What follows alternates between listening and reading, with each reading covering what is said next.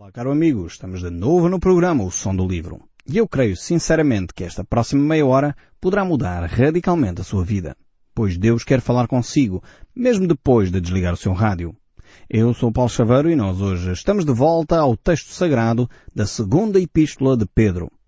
Nós já estamos a terminar praticamente o capítulo 2 uh, eh, e temos estado a analisar eh, todos estes textos eh, extremamente interessantes que nos mostram a importância de nós estarmos atentos àqueles que se apresentam como líderes e, na realidade, não são homens de Deus. Portanto, temos que ter esta sensibilidade, olhar para as Escrituras, verificar na realidade entre as Escrituras e aquilo que as pessoas vivem e dizem, se eles são falsos mestres ou se são efetivamente uh, servos de Deus que estão a partilhar a palavra de Deus com toda a propriedade. E isto é um desafio uh, extremamente importante para cada um de nós para não sermos enredados. E depois muitas vezes ouvimos histórias, ah, aquela igreja assim, aquele, aquele líder assado. Uh, muitas vezes são falsos mestres. E nós temos que ter a sensibilidade de distinguir o trigo do joio. Não temos de alguma forma que o separar. Isso é competência de Deus e como Jesus naquela parábola ensinou, será no final dos tempos que Deus irá fazer essa separação. Mas temos que estar atentos para não nos deixarmos enganar. Uh, nesse sentido, uh, as referências aqui do apóstolo Pedro são vitais. Então vamos ler o capítulo 2, verso 22 aqui da segunda epístola de Pedro. Diz assim a palavra do nosso Deus. Com eles aconteceu o que diz o adágio, que é verdadeiro. O cão voltou ao seu próprio vômito e a porca lavada voltou a revolver-se no lamaçal. Então o apóstolo continua aqui a referenciar os falsos mestres, aqueles que ensinam as pessoas uh, coisas erradas a respeito de Deus, e ele utiliza aqui duas comparações. Uh, realmente bastante de desagradáveis. São duas comparações eh, que realmente até são repugnantes. É esta imagem eh, de um cão que volta ao seu próprio vômito e desta imagem de um animal bastante, enfim, repugnante, que é, que é os porcos, voltarem a esse lamaçal. Eh, por mais que nós tentemos uh, limpar uma porca, eles sempre têm prazer em voltar a sujar-se. E é este aspecto que o próprio apóstolo Pedro levanta aqui. Eh, para o apóstolo Pedro eh, é extremamente importante que as pessoas entendam eh, esta imagem que ele quer transmitir.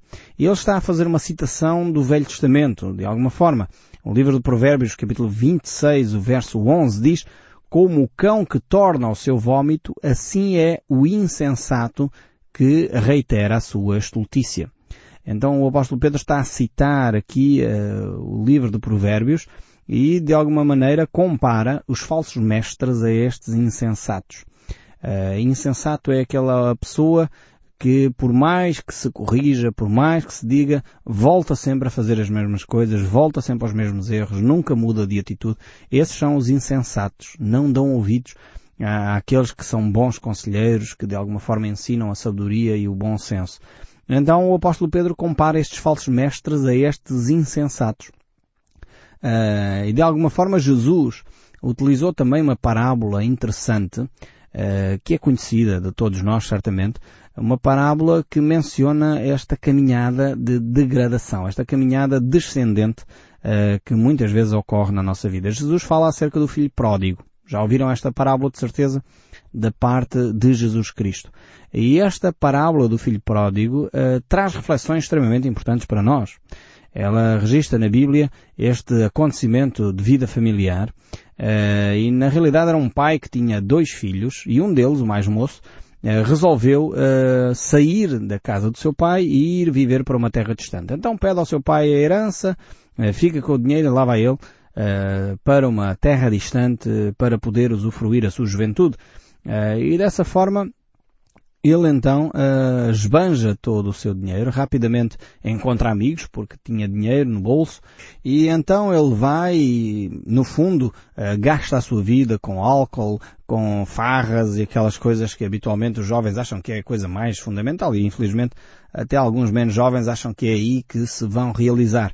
Então este filho pródigo vai nesse, atrás desse sonho, atrás dessa fantasia uh, que rapidamente se desvanece. É um sonho que infelizmente escraviza as pessoas pensando que a vida que, que, é, que dá prazer é a vida das farras, das noitadas, do alcoolismo, da, da diversão uh, sexual sem compromisso. E as pessoas começam a perceber, quando terminam nesse caminho, começam a perceber que isso tem um preço altíssimo. Uh, e o preço uh, fica registado na nossa alma, fica registado no nosso interior, com feridas emocionais terríveis. E é aqui que este filho pródigo uh, caminha. Ele está nesse momento, enfim, enquanto tem dinheiro, vai-se satisfazendo, mas depois o dinheiro acaba. Acaba o dinheiro, acabam os amigos, acaba a diversão. Uh, e na realidade, uh, este tipo de amizades só se mantém enquanto a pessoa alimenta e muitas vezes com faturas altíssimas. Uh, e então quando se gasta esse dinheiro, ele termina basicamente a ter que procurar trabalho e não encontra trabalho e vai ter que cuidar de porcos. Isto para nós entendermos nós ocidentais uh, temos uma mentalidade completamente diferente relativamente aos porcos. Somos, consumimos muita carne de porco, não é assim uma profissão propriamente degradante uh, cuidar de porcos. Para um judeu era a pior coisa que se poderia fazer. Eu nem sei se há alguma comparação no Ocidente uh, em relação ao, ao, que é, ao que significava cuidar de porcos para um judeu. Um, porque para os judeus, só para nós entendermos, os judeus não comiam carne de porco. Carne de porco é um animal imundo. Os judeus não se podem, uh, não podem lidar com os porcos. Uh, isto, numa mentalidade de um judeu, era terrível. Não só ele tinha que conviver com os porcos, como tinha que comer as bolotas que os porcos comiam. E não havia mais nada para ele comer. Então, nesse, nesse contexto, quando ele bate no fundo do poço, usamos esta expressão, um, é quando ele se lembra da casa do seu pai. E ele diz, é, poderia voltar à casa do meu pai. Eu, lá, os servos do meu pai têm uma vida cem vezes melhor que a minha. Então arrependeu-se, voltou então à casa do pai, e Jesus então ensina uh, nessa parábola que há a possibilidade de retorno. Há a possibilidade de nós voltarmos a reorganizar a nossa vida. Uh, então o filho pródigo neste contexto, se ele tivesse morrido lá nessa terra distante, ele nunca deixaria de ser filho. Uh, ele continuava a ser filho, ainda que distante.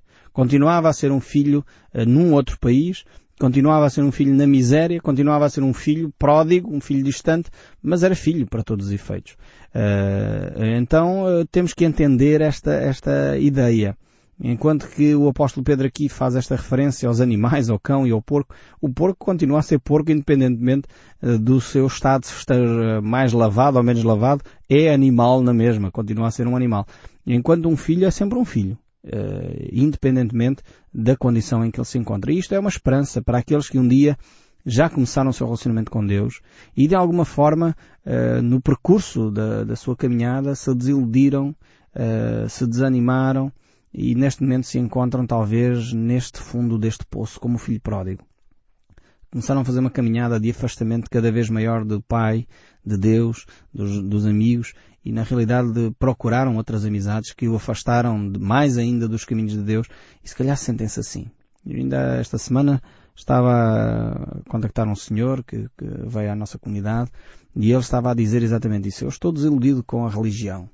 Eh, e eu agora estou a fazer uma caminhada, tenho que me encontrar a mim próprio. Fiquei muito desanimado com aquilo que algumas pessoas me fizeram de uma determinada uh, confissão religiosa. E eu disse-lhe, olha, você tem que encontrar Deus primeiro.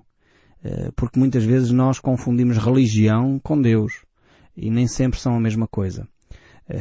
a religião é liderada por pessoas, as pessoas desiludem-nos, Deus não nos desilude. Deus nunca nos abandona. Deus é este Pai amoroso que quando nós nos arrependemos podemos voltar uh, e podemos reiniciar todo o processo, porque Deus é esse Pai de amor que aguarda por nós para nos restaurar. E ele dizia, pois realmente tens razão. Uh, é, provavelmente tem que mudar isso. Uh, porque muitas vezes as pessoas pensam que a religião é a mesma coisa que o relacionamento com Deus. Se você está ferido porque na sua comunidade eh, alguém disse-lhe uma coisa que o magoou, eh, talvez o líder religioso da sua comunidade não é um líder sensível, eh, não é alguém que vive dentro dos padrões de Deus até, procura então uma comunidade, uma comunidade que viva o Evangelho, viva esta palavra de Deus, viva aquilo que Deus ensina de uma forma marcante. E, é no viver, é no, no trabalhar estes aspectos que faz a diferença. Uh, não basta ter os conceitos, é preciso que a vida prática esteja a acontecer. Uh, agora, quer dizer que todos os cristãos estão num processo de transformação. Os cristãos não são perfeitos. Ninguém é perfeito. Eu não sou perfeito, você não é perfeito.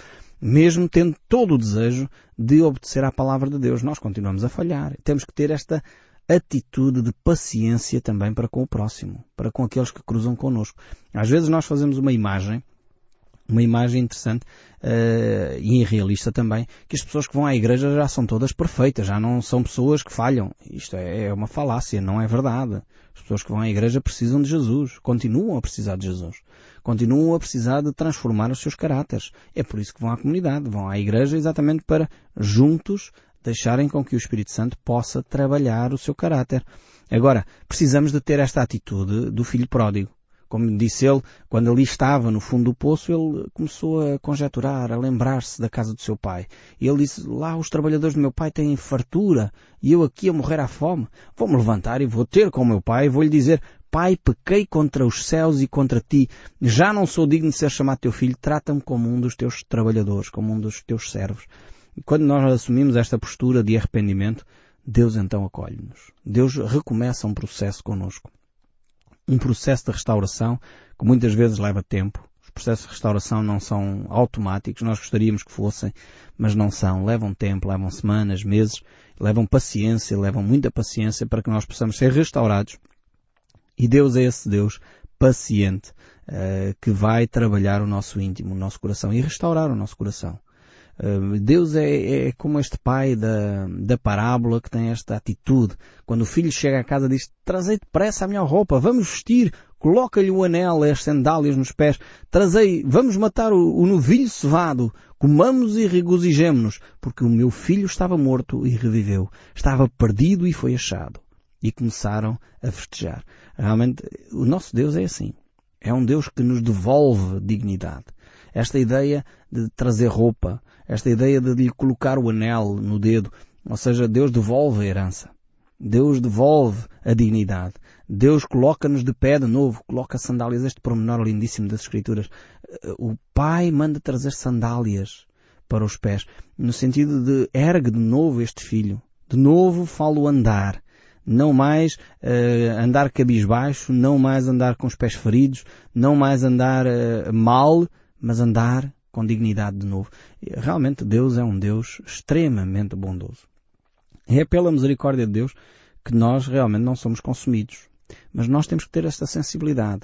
A sensibilidade e, o discernimento de não nos deixarmos um, engodar, não nos deixarmos enganar pelos falsos mestres. Esta é a grande preocupação do apóstolo Pedro aqui. Por isso ele faz esta afirmação, o cão volta ao seu próprio vómito e a porca lavada volta a revolver-se no lamaçal.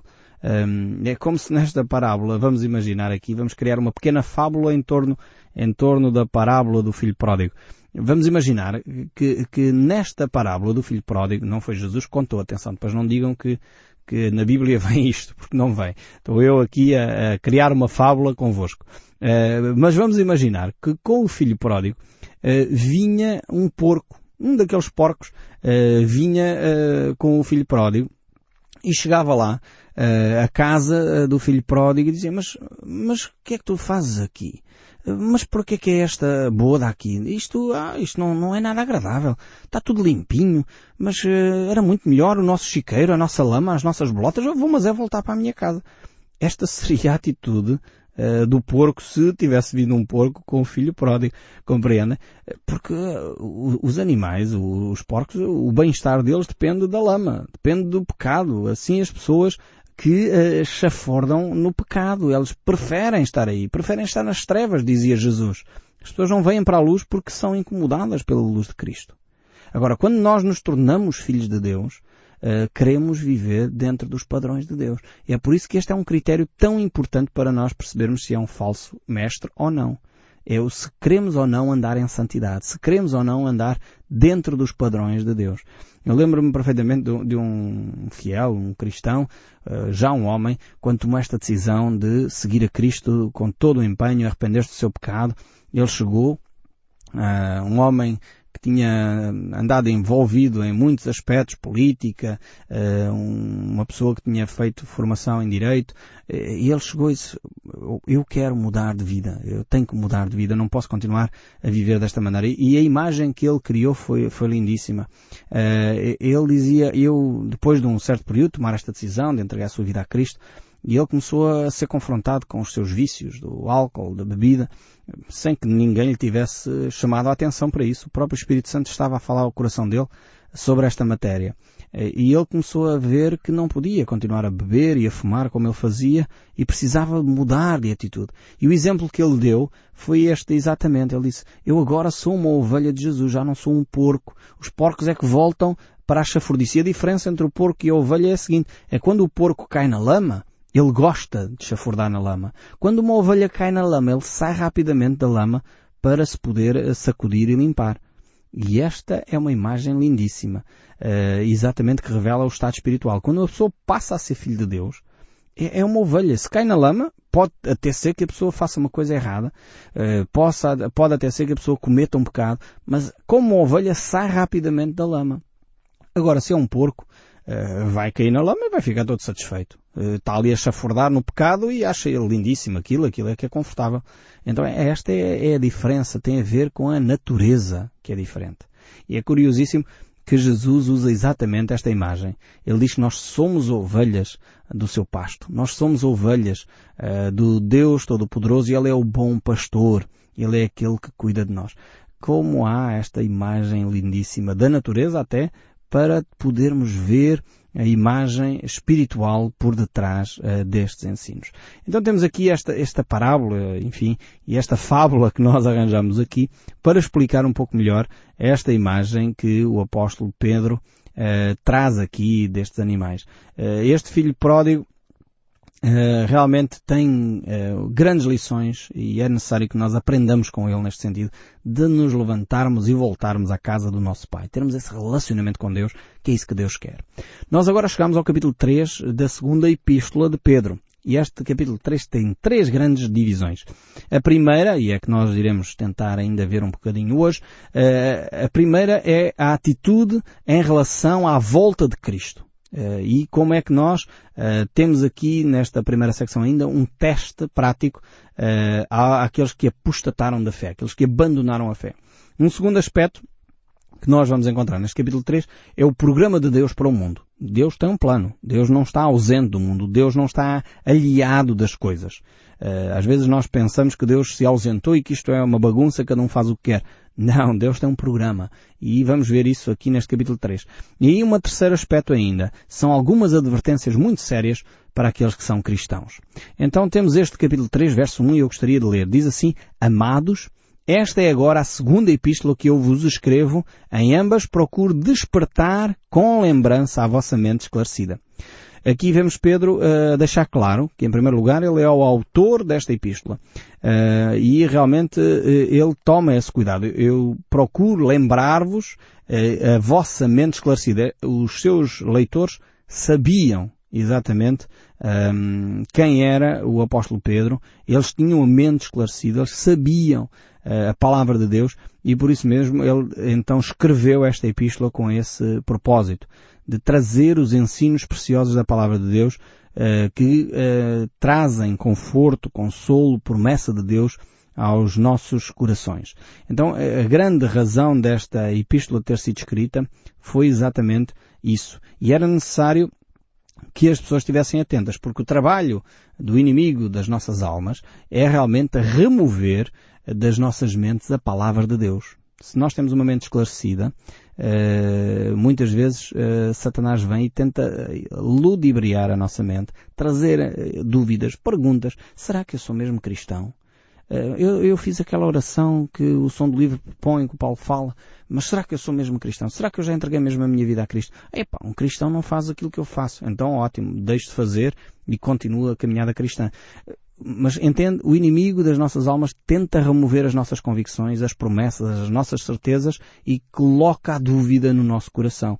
Jesus disse isso e ele contou uma parábola também, uma história, a dizer que a palavra de Deus é a semente que é lançada no nosso coração e vem Satanás e rouba Então, a preocupação do apóstolo Pedro é fazer lembrar, lembrar. Esta é a missão também do Espírito Santo.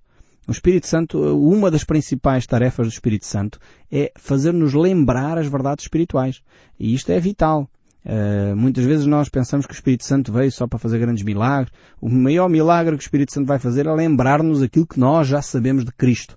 Então é necessário nós conhecermos as Escrituras, olhar para a Bíblia e podermos uh, ter esse conhecimento de Cristo, porque é isso que o Espírito Santo vai fazer, trazer à nossa memória aquela palavra de Deus essencial para o nosso bem-estar, para o nosso crescimento espiritual. Então, não nos esqueçamos uh, que esta é a grande, uh, a grande mensagem uh, que Deus traz para nós. E podemos ver que o apóstolo Pedro te, teve certamente esse, esses momentos de se relembrar daquilo que era o ensino de Jesus. Aliás, quando ele nega a Jesus aquela, aquele episódio ter, terrível da vida de Pedro, que é relatado no Evangelho de São Lucas e nos outros Evangelhos, ele é relembrado pelo olhar de Jesus, é relembrado daquilo que Jesus lhe tinha dito pelo canto do galo. Eh, Pedro negou a Jesus e logo, ainda estava ele a falar, cantou o galo e então voltou-se o Senhor, fixou os olhos em Pedro e Pedro lembrou-se, diz o texto bíblico, lembrou-se das palavras do Senhor como lhe dissera. Três vezes me negarás antes que o galo cante. Realmente é, Deus quer nos fazer recordar as coisas. Ele quer que nós nos lembremos uh, do seu ensino e vivamos esse ensino diariamente. Mas Pedro continua aqui no capítulo 3, no verso 2, a dizer, para que vos recordeis das palavras que anteriormente foram ditas pelos santos profetas, bem como do mandamento do Senhor e Salvador ensinado pelos vossos apóstolos. Esta é a grande preocupação do texto bíblico. Recordarmos, relembrarmos a verdade, andarmos na verdade, não nos esquecermos desta verdade. E isto é tão importante que o apóstolo Pedro escreve então esta segunda epístola para esse objetivo específico de que as nossas mentes esclarecidas não se esqueçam das verdades. E como é fácil nós nos esquecermos. É vital nós voltarmos às Escrituras e, como diz ele aqui no verso 3, tendo em conta, antes de tudo, que nos últimos dias uh, virão escarnecedores com os seus escárnios, andando segundo as suas próprias paixões. A razão de termos recordados, relembrados, é porque realmente as coisas vão se complicar daqui para a frente. E o apóstolo Pedro vai uh, se preocupar em deixar as suas últimas instruções aos fiéis para que eles vivam dentro da vontade de Deus. E é o meu desejo sincero também, e por isso eu costumo dizer no final dos nossos programas, não se esqueça que o som deste livro continua a falar consigo, mesmo depois de desligar o seu rádio. E eu espero sinceramente que isso aconteça consigo ainda hoje. Até ao próximo programa e que Deus o abençoe ricamente.